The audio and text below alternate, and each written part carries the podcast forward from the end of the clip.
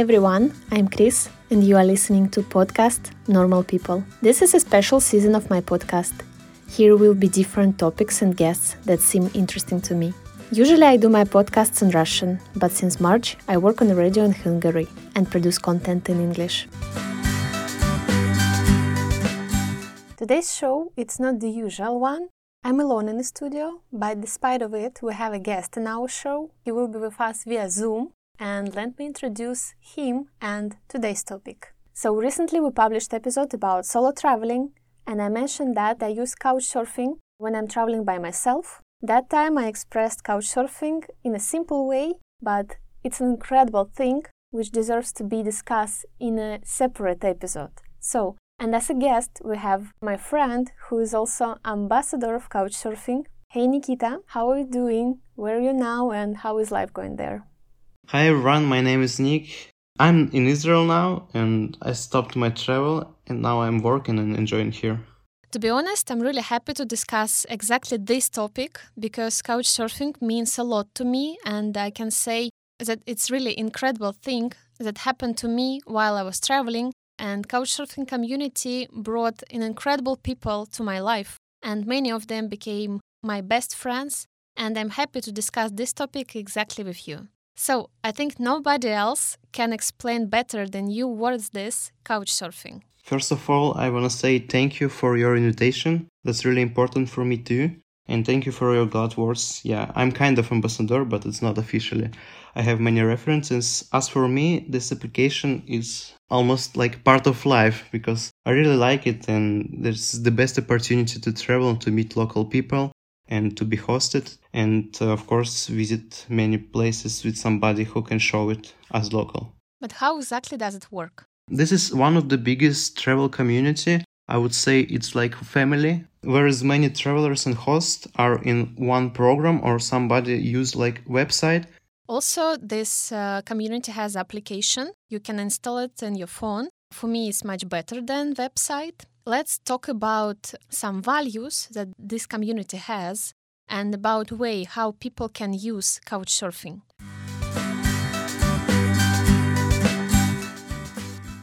This is community for travelers. For example, if I'm a traveler and I wanted to go to some place, I'm going to this website, open application, I'm tapping the place where I'm going, and uh, I can see the hosts. Uh, can you explain uh, to our listeners who are the hosts uh, the hosts are usually just local people who really want to see some foreigners, learn some new languages, and exchange the culture. But many of them are also travelers. As a host can be everybody, family, couple, guy or woman, and they are giving you place to sleep and mostly of the time they can share a meal with you. Not only show local places and walk around the city, Okay, it's a little bit strict explanation. I think um, from my experience, I can say my hosts were like a friend to me because uh, we were walking around, we were spending time together.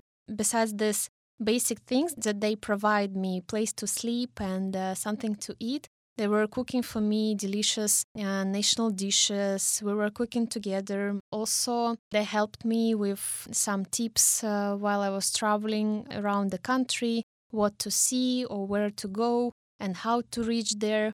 When you arrive to a new place, you feel like you arrived to friend's house. Isn't weird for you that you come into some random person who just uh, found an application? Uh, first time I really felt weird and strange to go to somebody whom I don't know. But uh, after all, it's okay for me because it's like big experience and I know how to trust to people, and probably it's a personal thing. Actually, it's a big coincidence that today's episode we're recording with Nikita because we met through couchsurfing, and Nikita was my first guest. Usually, I don't host nobody. For him, I made an exception, and it was really great experience. So, uh, Nikita, do you remember your first time when you found out about couchsurfing? I firstly heard about couchsurfing from one TV travel program but in the real life I saw it when I have visited my friend in Georgia and he was hosted some people from different countries and I was so surprised how he found them And of course, they explained me what does it mean, couch surfing how it works, and I was really in shock and wanted to try it immediately.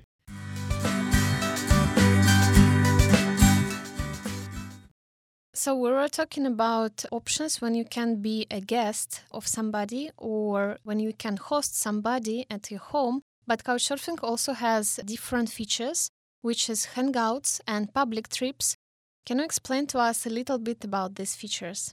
I have many references, like 250 or something like that, and most of them are I get it from Hangouts. I, I met from Hangouts and meetings like hundreds of couchsurfers around the world. For me, it's more important to meet people than be hosted. Actually, when I came to new city, new country, I always open Hangouts. That's part of couch surfing when you can just open it and see how many people are around and what they want to do. They just write it, grab a beer, meet new friends, go hiking. I also like Hangouts.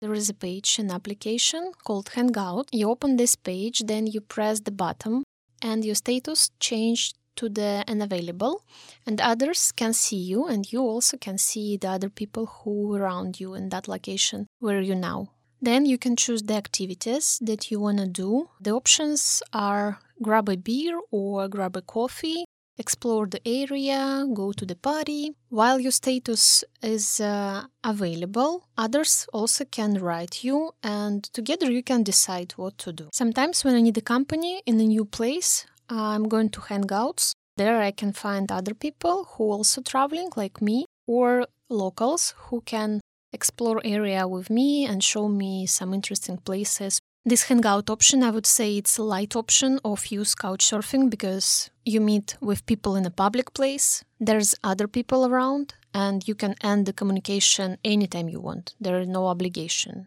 And let's talk about uh, public meetings because I'm not uh, really expert on this. I've never participated in any couchsurfing meetings.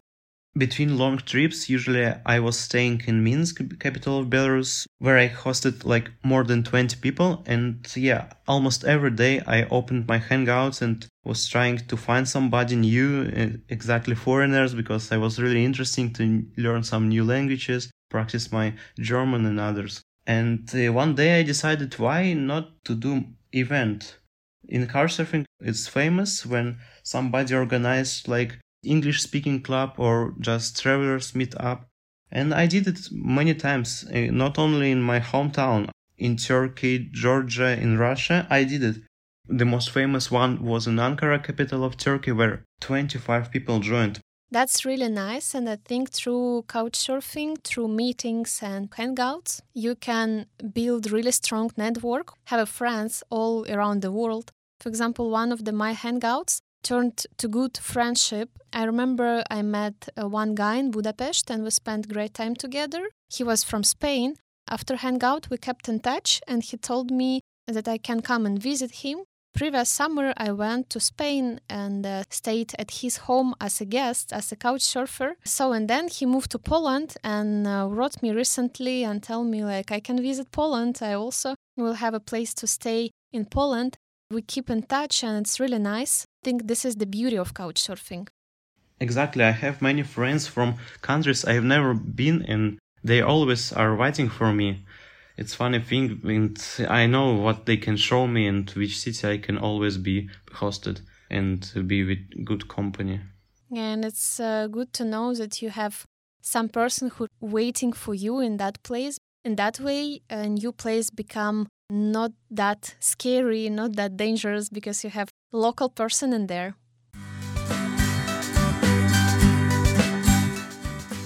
Let's make this episode useful for our listeners. I think we should make an instruction for the beginners how to start using couchsurfing if you are planning to be a guest.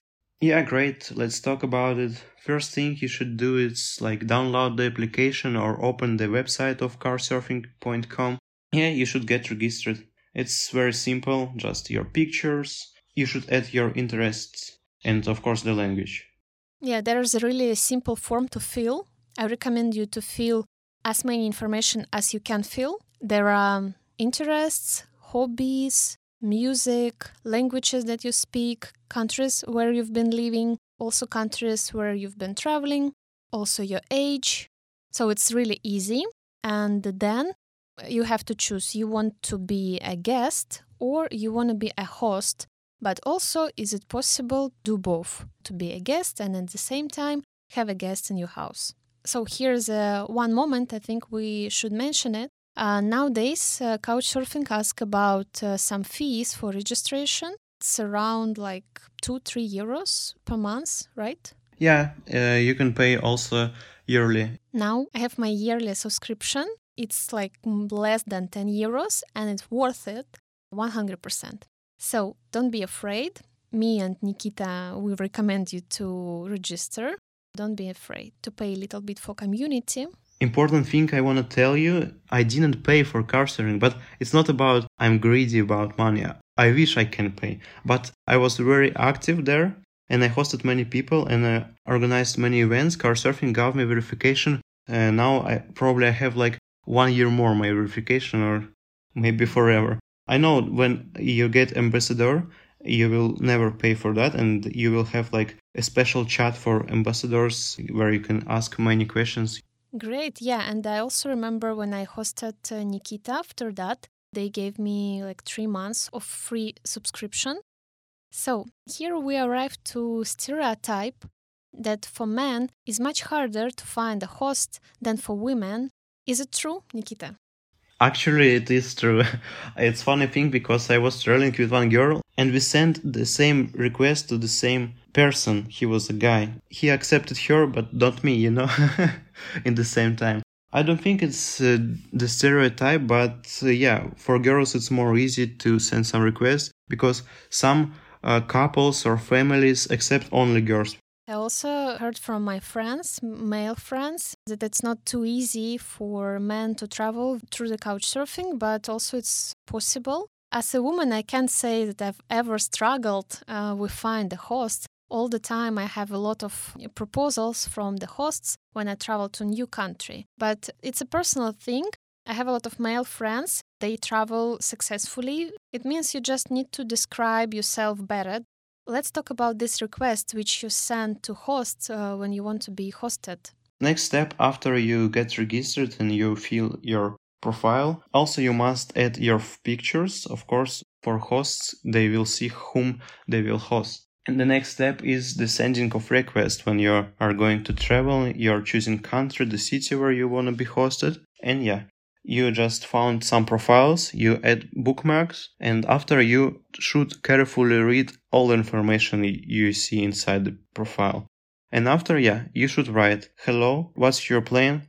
Who are you? And maybe something special. For example, my life hack is to write hello or something, how are you in the local language. I love to learn languages. And when I traveled, for example, in Turkey, I always sent my request almost fully in Turkish language because I, I learned it and it's pleasantly for hosts to read it. And they can see it and they will get fun and they will accept you. Yeah, that's important to mention. As a guest, you have a right to choose a host. You can open uh, the place, the location where you're going, and the website will shows you how many hosts in there. And from this list, you can choose the most suitable host for you.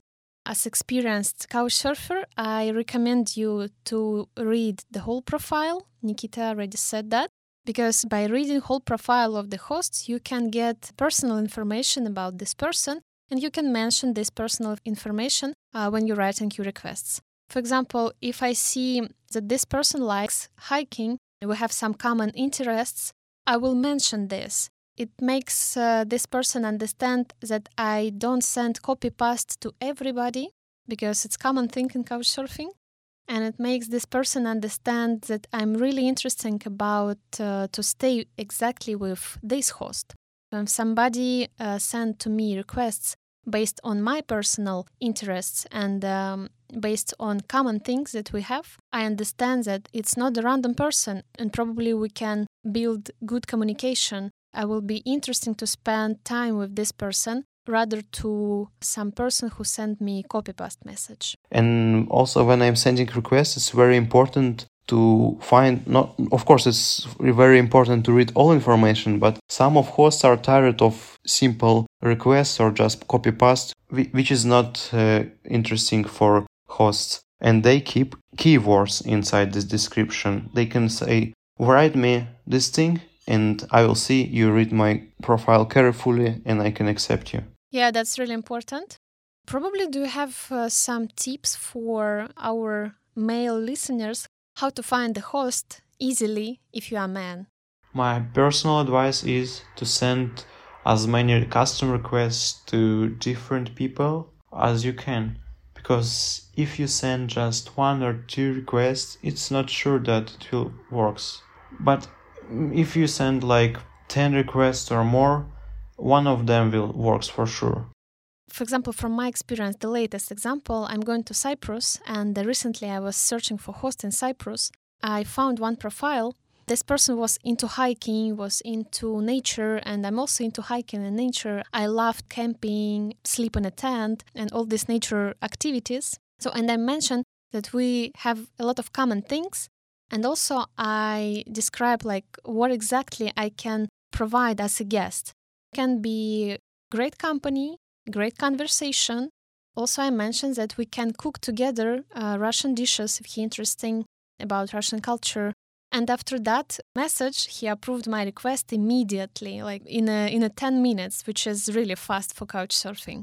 So, in your request, I recommend you to describe as many things as you can. These things should be based on the profile of your host. So, here I think we should mention it. It's not really a pretty topic to talking about, but suddenly it's still the part of couch surfing. It sounds probably creepy, but it is what it is. It's sexual abuse. Here I don't want to divide abuse for uh, male or female hosts. Also, it can be from guest side. But let's talk about weird or dangerous situation that may happen in couchsurfing. Do you have any creepy experience during your couchsurfing stay? As I told you, I have a big experience and I stayed like more than 100 times. I'm pretty lucky person. I didn't have some really bad situation as I know from other couch surfers. I'm a not homophobic person, but I met some gay persons who tried to do something which I didn't like and I really didn't want to. So, and how you figure out in that situation?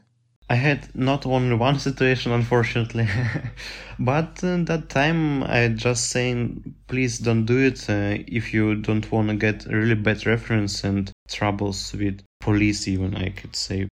So, from my experience, thanks God, I have never had the bad situation with my hosts. None of them had tried to pick me up or cross the line all of them were really clear about the way of using couchsurfing, which is cultural experience and language exchange, not a dating app. But my friend, she has a story uh, which happens to her in Italy. Host was trying to touch her and kissed her against her will. And the only option at that situation was grab her things and go out of the host place. It was in the middle of the night, and I can imagine what did she felt at that moment. I feel really sorry for her. Yeah, some situation like this can happen when people don't understand the meaning of the app, but we should say it's not the common situation any kind of sexual abuse or sexual assault uh, we should remember if that happen you can write to support of couchsurfing and as i know account of that people will be immediately deleted from the couchsurfing.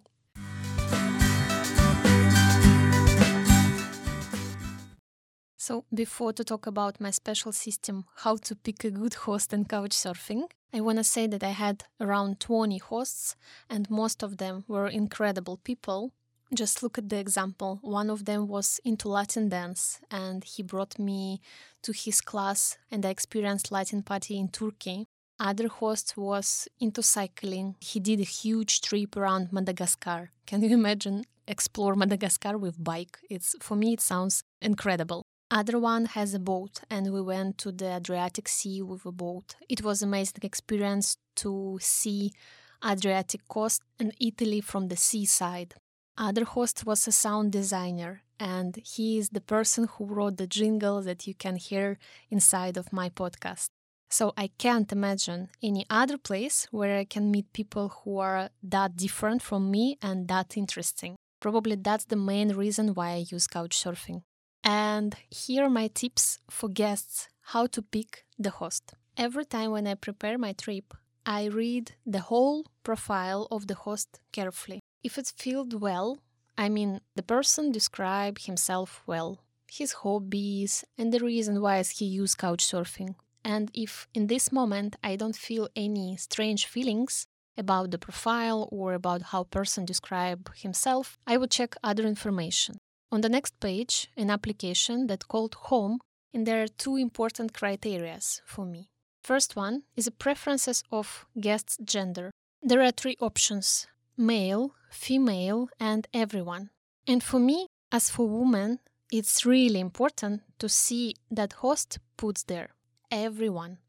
Because if it's a male host, then 100% in my opinion, it should be written everyone. It's a red flag for me if person put there female because it means he put there not the preferences of gender of the guests he put there let's say his sexual preferences and it means this person messed up the purpose of the application and other situation if in the host's profile written everyone i'm going to the references and check the gender of the guests there. So, if host has been hosted male and female guests, it's 100% good sign for me.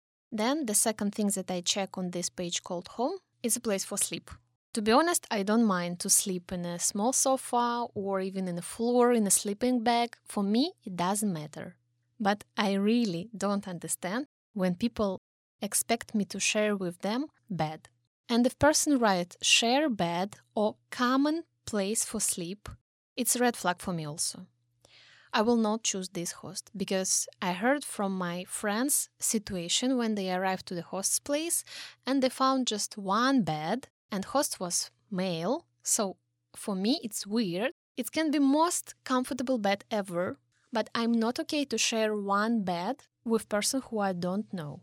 So also for be sure you can ask about place where you're going to sleep. In a personal message when you will send a request to the host you can make sure that uh, he has or she has different place for sleep. I don't know wherever it can be even sleeping bag but not the one share bed. And here we arrive to the one of the most important page for check called reviews. I had been hosted by people with different amount of reviews few my hosts they had 100 and over reviews and some of them they had just 6 but the only rule i have about amount of reviews is this amount should be no less than 5 i mean it's my personal thing. You probably think different. The amount of reviews for me should be no less than 5 but there are tricky moments. Amount of reviews it's a summary from the references from the guest if person was hosted somebody guests leave reviews then from personal references, the personal references, you can get them, for example, from Hangouts.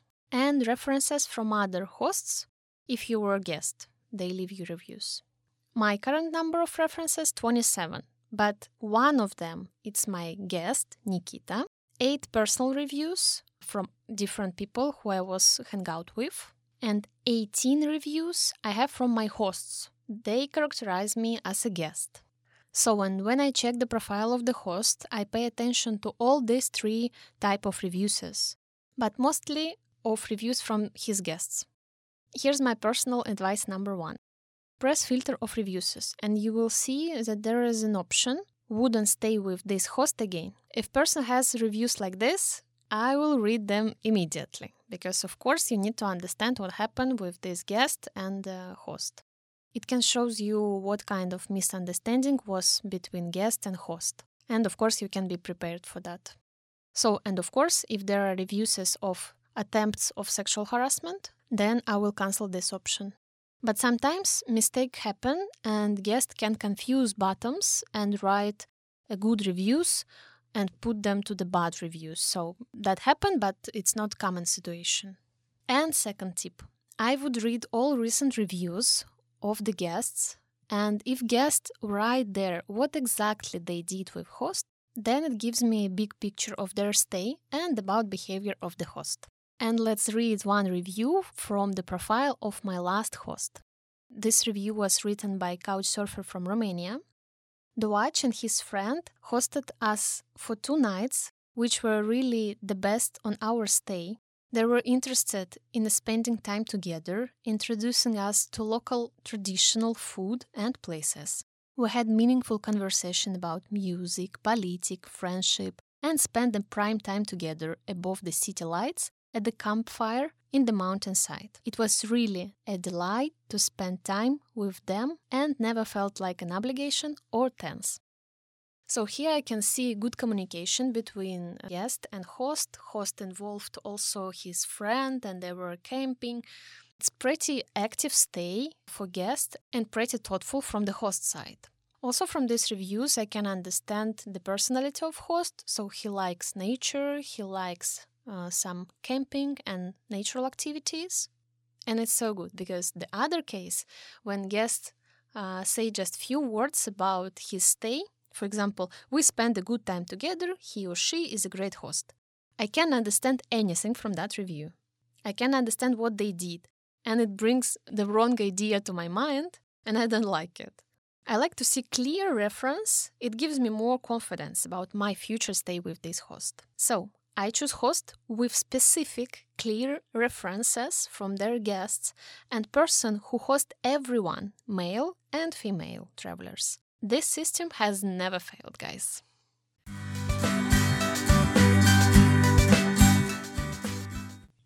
Nikita, thank you for this conversation. It was really useful. And here I have a final question for you. What couchsurfing means to you? Is it the way to save money or the way to get deep down to the culture of the country where you're traveling? Of course, I'm using couch surfing not only for to save my money. Of course, I, I love to meet people and know more about the country, city, and some places where I'm traveling. And I'm always asking person I met which country he has visited and some tips from them. That's amazing and very important for me. Let's imagine if you have a lot of money and if the money it's not a problem for you, what you would rather stay with locals or rent an apartment? I would prefer to stay at locals, especially in car couchsurfing. So, thank you so much. Thank you for being with us. And I hope you guys, if you've never tried couchsurfing before, after that show, you would like to try. I wish you great stay via couchsurfing. Bye bye.